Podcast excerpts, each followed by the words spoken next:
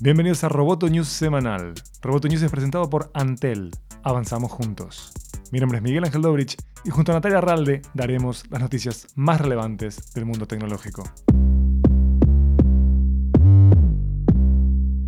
Apple se disculpó públicamente por permitir que trabajadores de control de calidad escucharan sin autorización fragmentos de conversaciones que sus usuarios grabaron en su asistente virtual Siri. Nos damos cuenta de que no hemos estado cumpliendo con nuestros altos ideales y por eso nos disculpamos, expresó la firma en una nota. La compañía suspendió el programa provisoriamente, aunque indicó que regresará como uno en el que los usuarios puedan participar.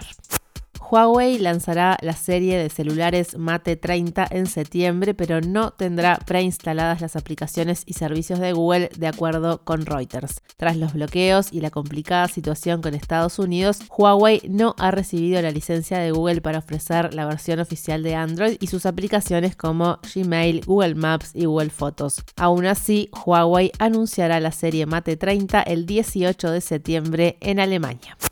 Un grupo de editoriales, incluidas Scholastic, Random House y Simon Schuster, demandó a Audible, la compañía de audiolibros de Amazon, por Audible Captions, una función de audio a texto que la compañía planificaba lanzar en su aplicación móvil. En la queja, los editoriales dicen que Audible solo ha licenciado las versiones de audio de los libros presentados en su servicio y no las versiones de texto. También alegan que Audible les informó que las transcripciones generadas por máquina de Audible Captions pueden tener errores de hasta 6%, lo que según Bloomberg podría representar hasta 18 páginas de un libro de 300.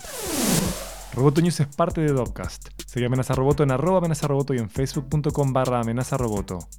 Roboto News semanal fue presentado por Antel. Hasta la próxima. Roboto News,